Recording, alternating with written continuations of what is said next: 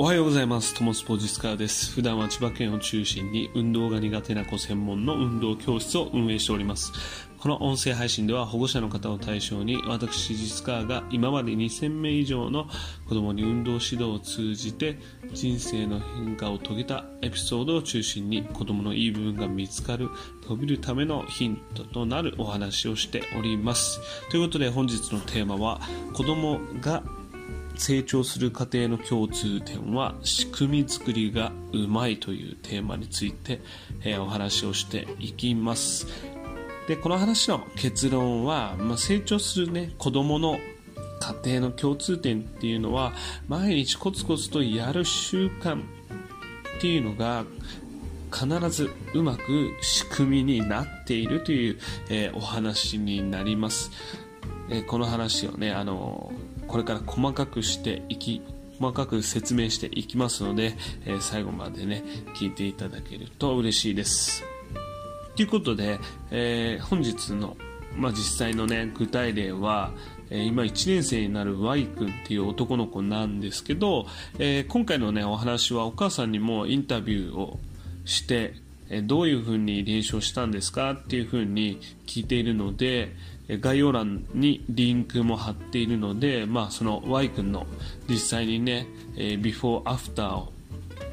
見ていただきながらどういうふうな習慣をこう作っていったのかなっていうふうに、えー変化を見てもらえると、えーよりね分かりやすいかなと思います。でその Y 君なんですけど私が指導したのが実際に年長ですね。年長の時です。で最初は、えーこうでんぐり返しとか縄跳びとか全くできなかったんですけどそれが大体レッスンをやって2ヶ月ぐらいするとできるようになったんですね。でその、えー Y 君のお家のお母さんにインタビューするとどのぐらい1日練習してたんですかっていうふうに聞いたら、まあ、大体10分ぐらい。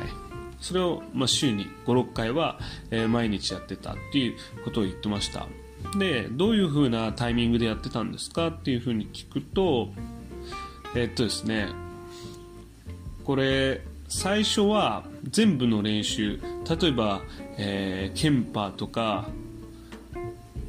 ゆりかごってマット運動の練習があったりするんですけどあとボールとかそういうのをもう帰って幼稚園から帰ってきたら一気に全部やろうとしていたんですね。そうするとそれなかなかあの Y 君はできない種目もあって結構モチベーションが下がってしまったっていうのが実は最初にあってでお母さんはその様子を見て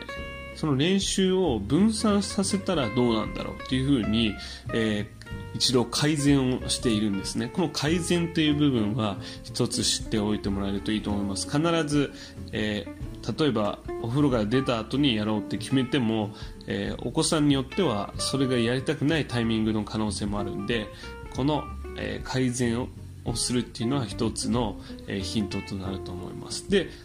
分散をしてやったっていう方法はまずお母さんはあのグーパーとかケンパーのジャンプ系は幼稚園の行きと帰りにマンションでこうバスを待ってる間にやったそうです。で縄跳びとかボールは、えー幼稚園から帰ってきたらやってであのそのゆりかごっていうマットの練習はお風呂から上がったっていう。そのタイミングでやるようになっています。でここで分かるのは基本的にストレスがないように、えーなっているっていうのが大事な習慣づくりの設計になっています。でそれが大体2ヶ月ぐらいちょっとずつをずっと続けたらできなかった前転縄跳びで鉄棒の前回りとかがどんどんどんどんできるようになって、まあ、お母さんもその Y 君も日々の積み重ねが大切っていうことを身をもって、えー分かった。で Y 君はそれによってできなかったことができるようになる自信がついて次はこれをできるようになりたいっていう目標も自分で言うようになったっていう変化が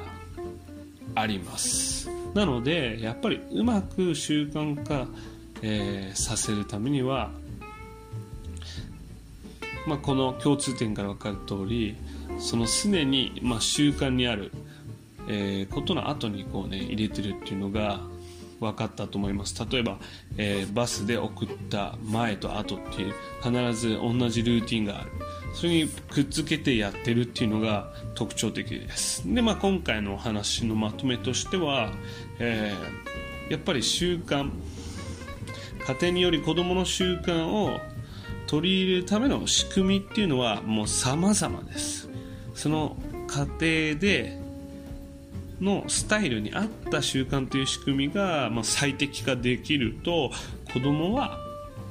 それがうまくはまると勝手に成長していって新たな自分っていうこう成長した自分に出会えるのでそれが自信につながるんですね。なのでまたコツコツとやるようになります。でこのお話っていうのは運動だけじゃなくて勉強でも何でもピアノでも同じなんですね。そのタイミングっていうのがうまくその最適なお子さんの習慣化しやすいところが見つかるとどんどん成長していくんで、まあ、このお話を参考にしていただいて、まあ、試行錯誤しながら、まあ、うまく仕組みができるようなヒントとなれば嬉しいと思います。やっぱりコツコツやるっていうのが実は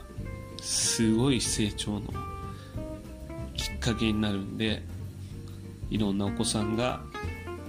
自分に変化ができるっていうことを知ってもらって自分に自信を持ってこれからの人生を歩んでいってもらえればと思います。この話が良かったらチャンネル登録そしてグッドボタンよろしくお願いいたします。ありがとうございました。